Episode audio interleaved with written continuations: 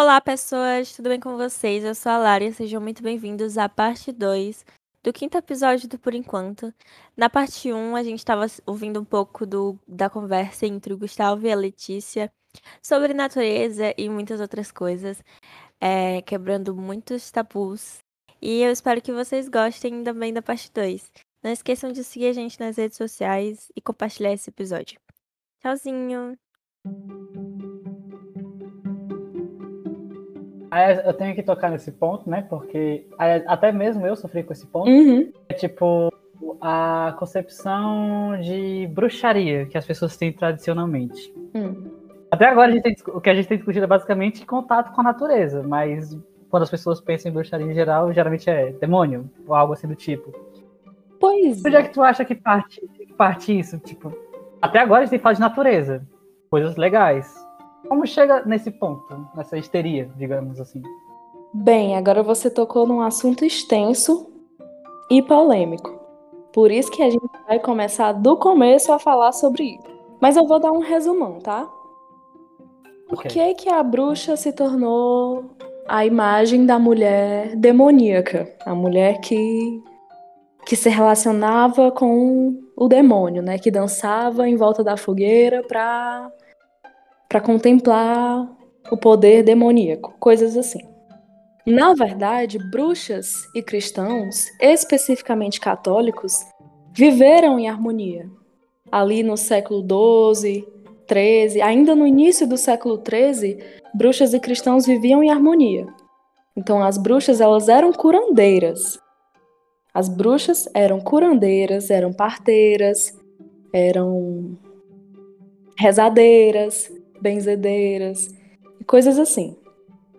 O que na verdade definiu a caça às bruxas, né, a demonização da bruxa, foi quando um determinado versículo, versículo de Êxodos, caiu na interpretação porca das pessoas, né? Vamos botar nesses termos. A feiticeira não deixais que viva. A feiticeira não deixais viver. A partir dessa interpretação em específico, tinha esse monge, que ele, esse monge católico, que ele se baseou nesse versículo para escrever um livro chamado O Martelo das Feiticeiras, que disseminou a caça às bruxas em toda a Europa. Vários exemplares foram vendidos, as pessoas leram, e isso, na verdade, partia de uma visão dele, porque ele certamente era uma pessoa com sérios problemas é, sexuais, né, problemas mal resolvidos. E ele escreveu esse livro, partindo da visão dele sobre ser mulher, né, sobre a bruxa.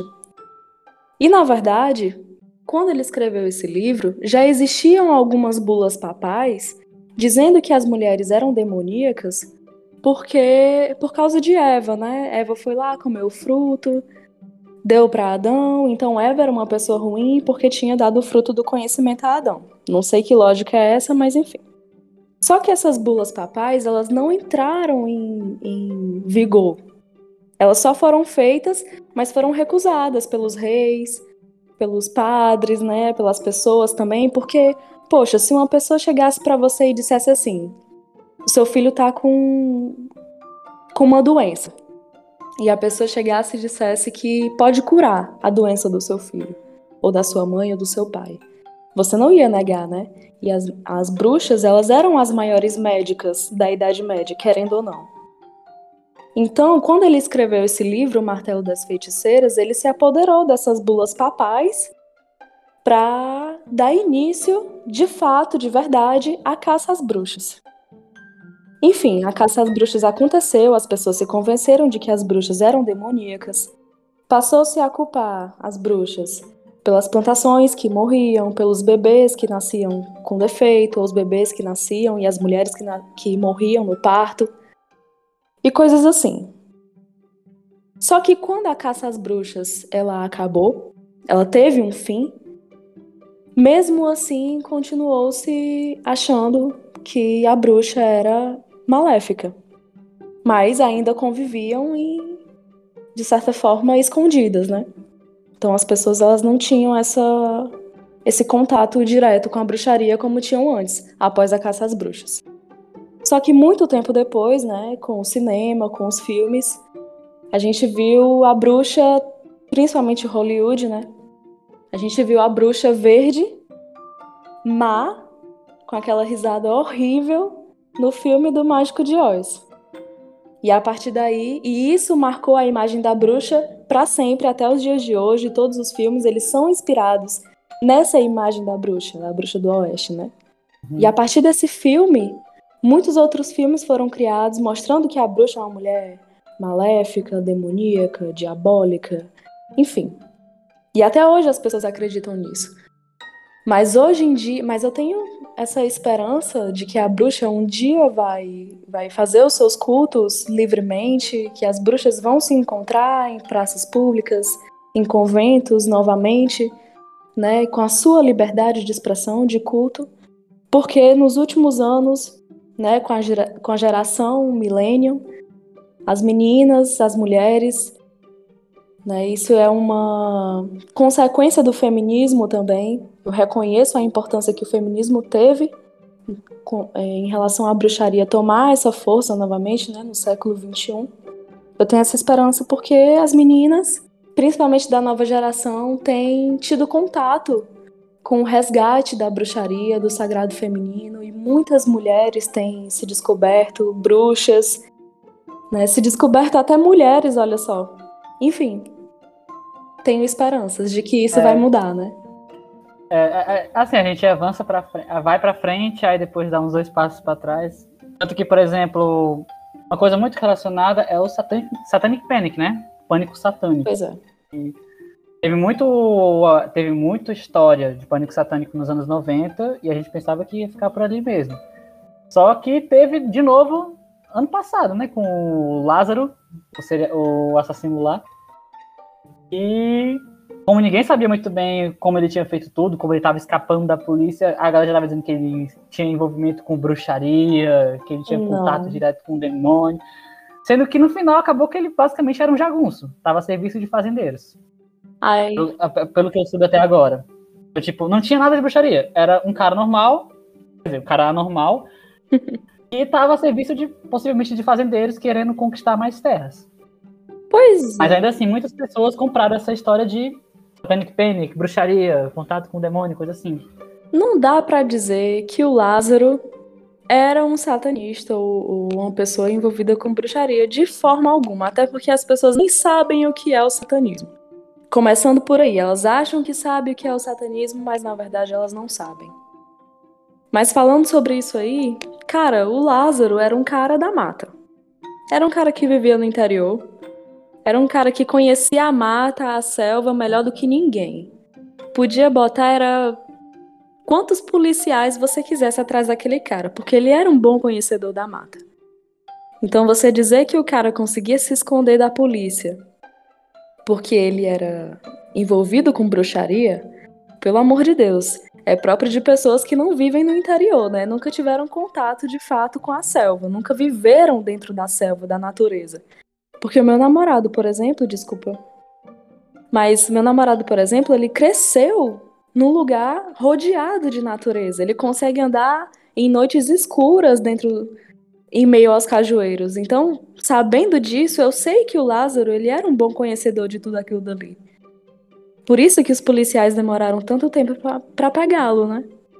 Aqui tem que se considerar também incompetência, né, em alguns casos. Pois é, um bando de policial ré e gordo que vive na cidade, comendo pastel, tomando açaí, realmente é difícil, né? Pegar um cara desses. Que o cara era condicionado demais para viver na selva. Era tão condicionado para viver na selva que sabia até onde procurar alimento. É, é importante esse, essa questão de tipo. Que tu espera, tem a esperança de que as nova, a nova geração tenha uma proximidade maior com o sagrado feminino, com a bruxaria em si. Mas é uma coisa muito predominante, né, muito predominante ainda na última geração de tipo esse Satanic Panic que é do sobressalente dos anos 90, digamos assim. Exatamente. Porque, por exemplo, eu. Eu fui criado com tanto de Satanic Panic por causa que eu fui criado na religião cristã, digamos assim. Uhum. Inclusive é uma história engraçada, porque eu tinha medo de ti. Pois é, né? Na, quando a gente se conheceu. É uma coisa engraçada. Apesar de que eu continuava conversando contigo, mesmo com medo. É, ainda bem, pois eu acabei crescendo com isso. Uhum. Então, tipo, quando você entra em contato com isso, você percebe que não é isso tudo que falam. Porque, sinceramente, você é um amorzinho. Pois é. Então. ah, Pode continuar. Desculpa te interromper. Não, sabe, pode continuar, eu ia falar nada não. Pois é. O problema é que, querendo ou não, acho que. Acho não, tenho certeza. Que a, a população, eu digo quase em sua maioria, em sua totalidade, né?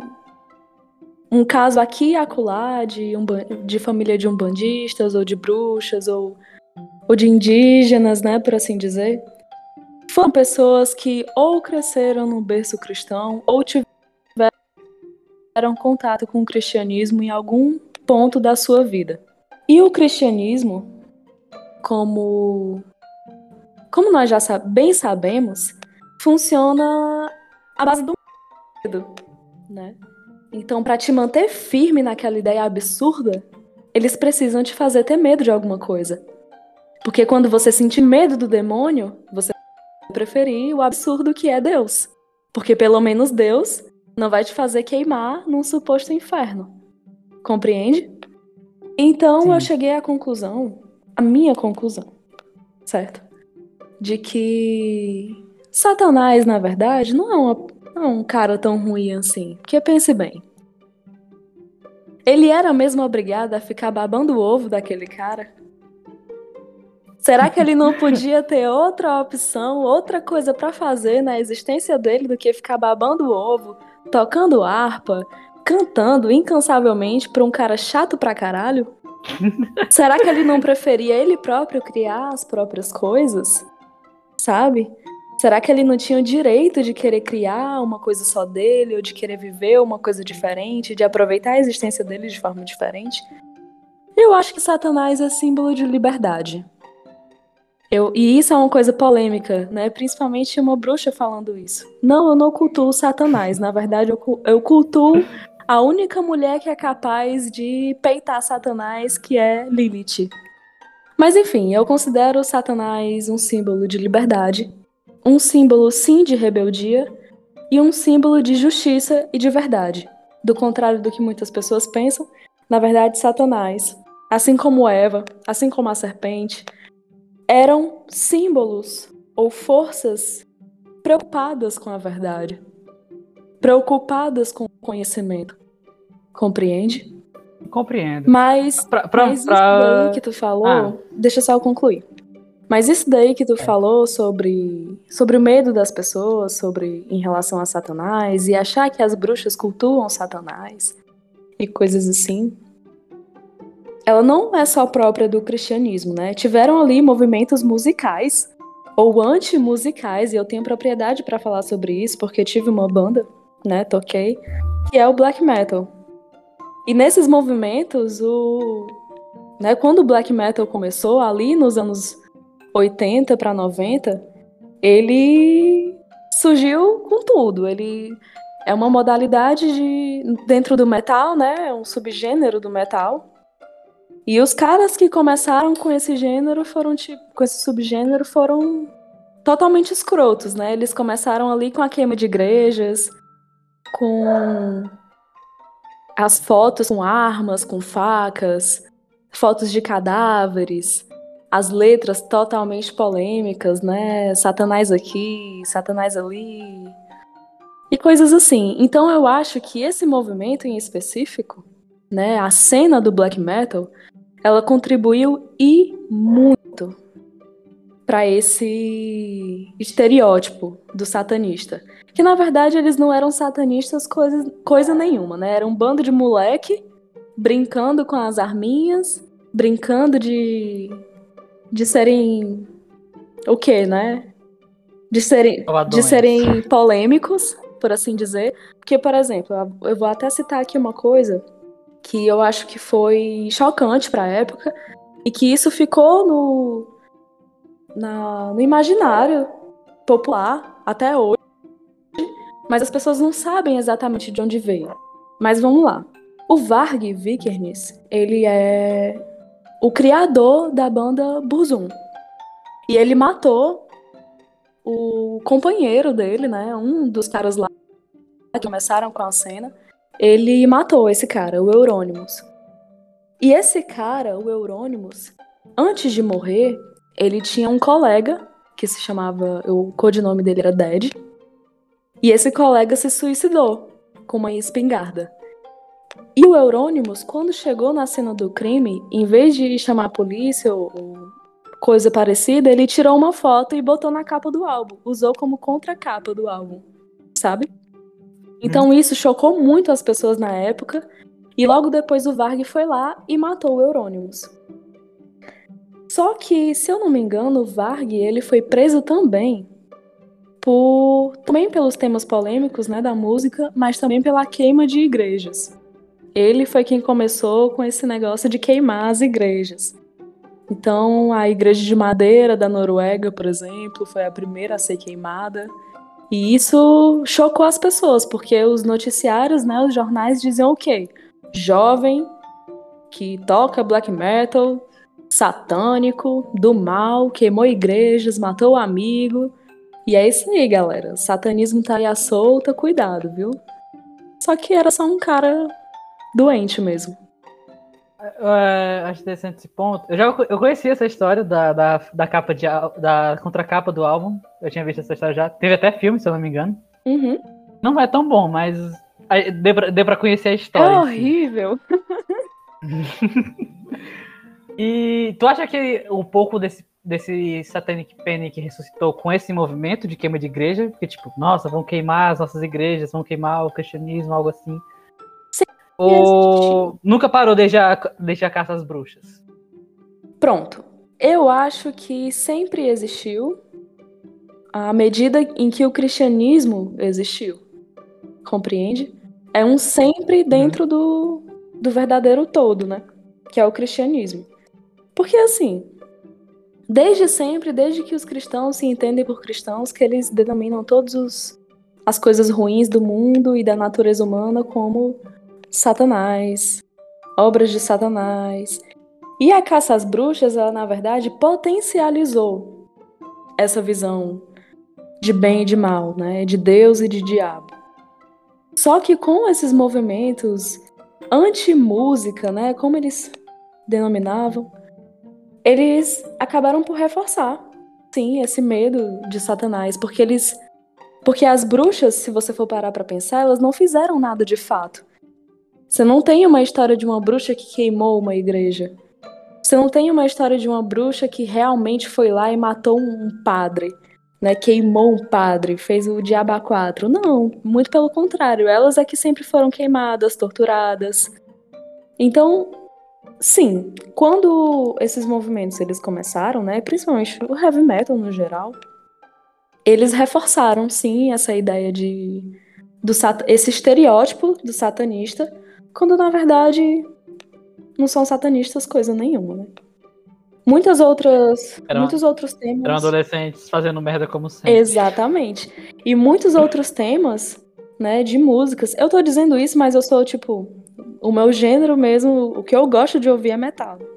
E algumas outras outros temas, né, das músicas sempre eram magia, bruxaria, o Venom, por exemplo, tem aquele aquele álbum, né, maravilhoso que eu escuto até hoje, que fala, né, sobre bruxaria e coisas assim, mas mas eu reconheço sim que eles foram os culpados pelo estereótipo e pelo medo ter se solidificado na cabeça das pessoas, porque eles sim fizeram coisas, eles concretizaram esse medo.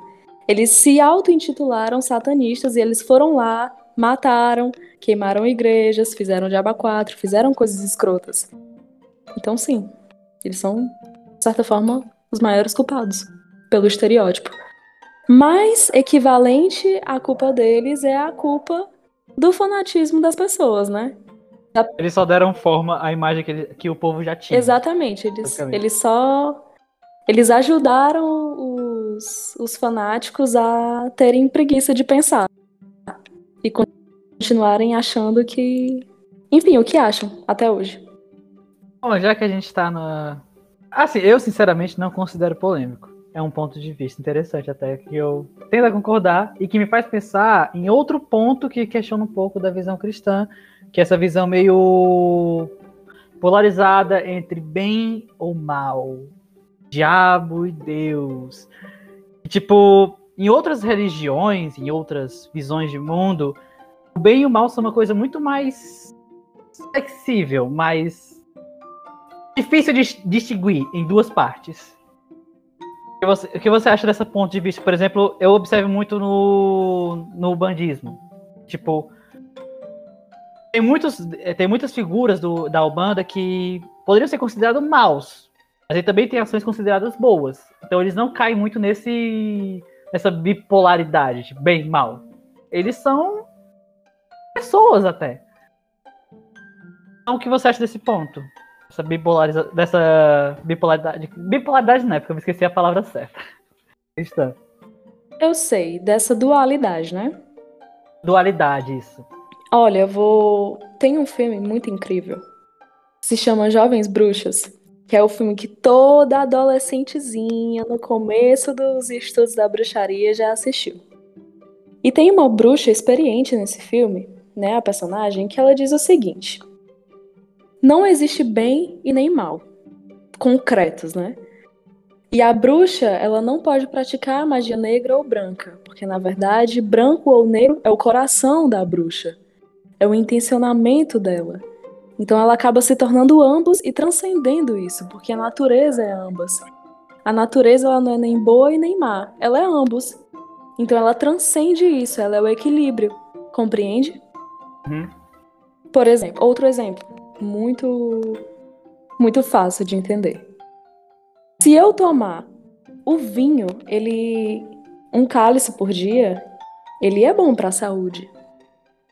Mas se eu tomar demais, eu vou ter uma intoxicação, vou começar a falar besteira, vou ficar muito alegre e depois eu vou vomitar. Compreende? Assim como outros chás.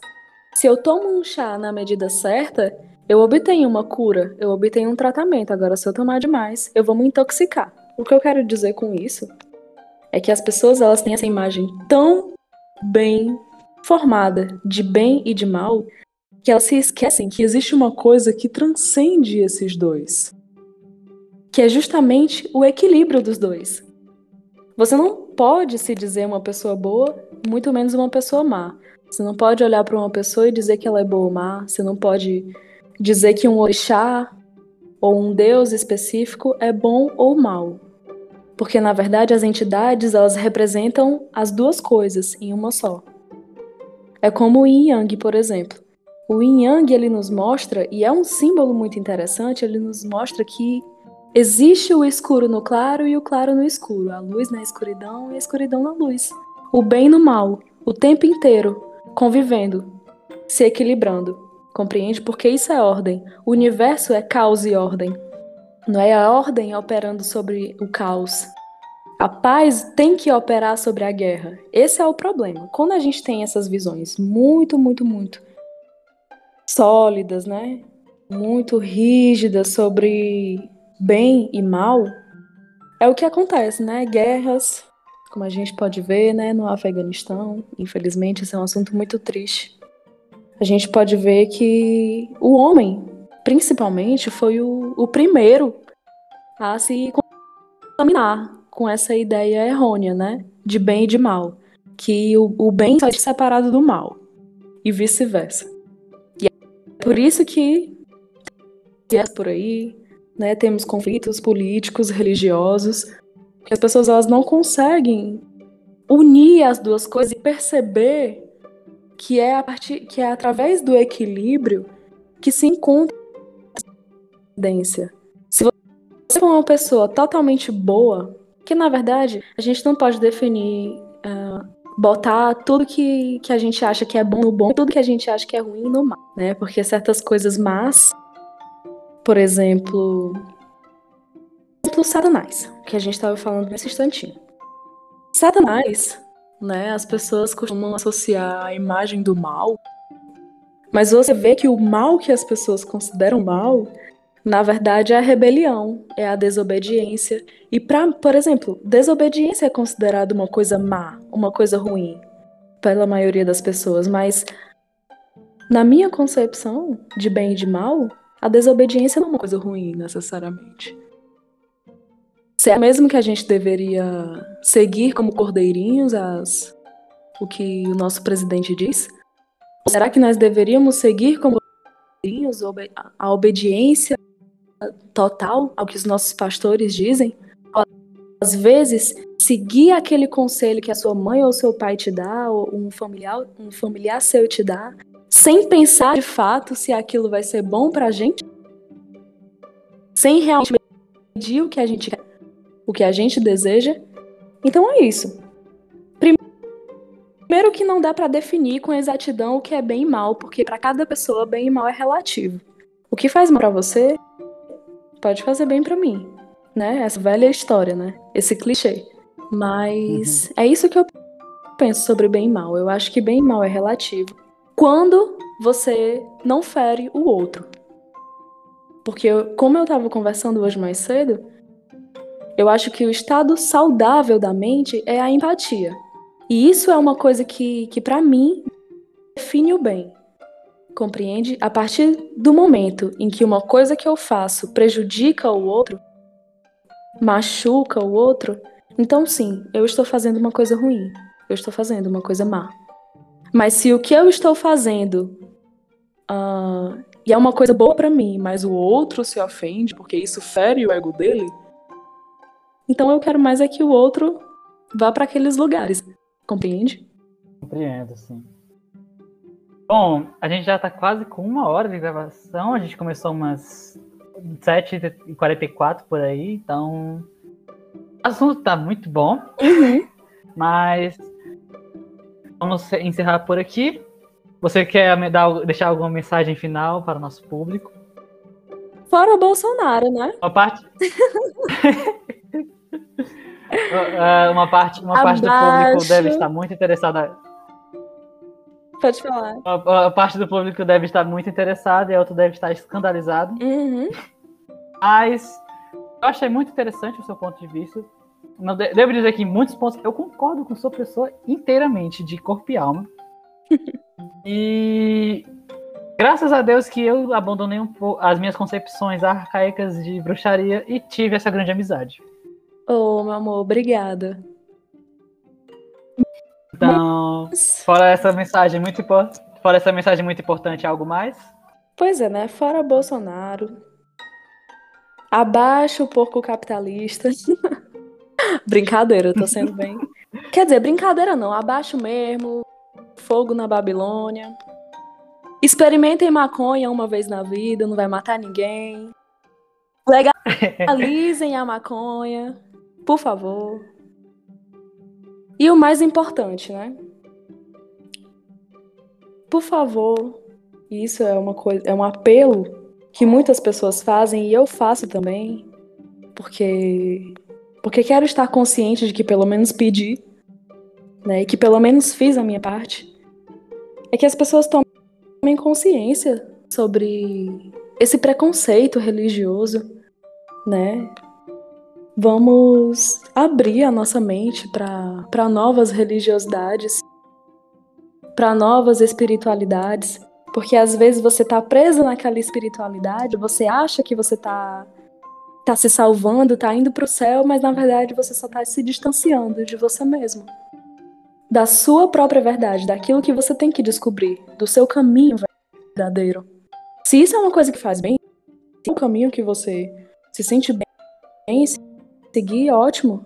Mas se não é, se você sente lá no fundo que, que você precisa de mais, se você sente aquele vazio, aquele incômodo, eu sugiro que, que abra as, a mente, né, que, que procure conhecer novas espiritualidades.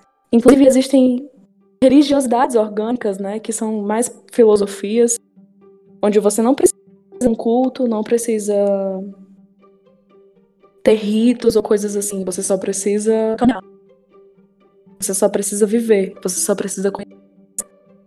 Então é isso, vamos parar de fanatismo, né? Vamos respeitar mais as outras pessoas. Não vamos voltar, não vamos votar no Bolsonaro no próximo ano. É próximo ano, né? Próximo ano, sim, 2022. Pois é, vamos aprender também. Não vamos dar maus exemplos para os nossos filhos, nossos descendentes. Isso. Bom, é, esse foi mais um episódio, por enquanto. Um episódio muito bom, eu considero. Espero que vocês se abram mais para novas ideias, pois coisas boas surgem disso. Seja uma amizade muito boa, ou seja, diferentes conhecimentos que podem melhorar a sua vida. É isso, e tchau, tchau. Tchau. Bom, gente, esse foi mais um episódio de Por Enquanto. Se quiser comentar alguma coisa, meu Instagram vai estar na descrição. A gente tem um e-mail, quase ninguém usa o e-mail, mas está lá. E compartilhe. Faça a palavra se espalhar. E até a próxima.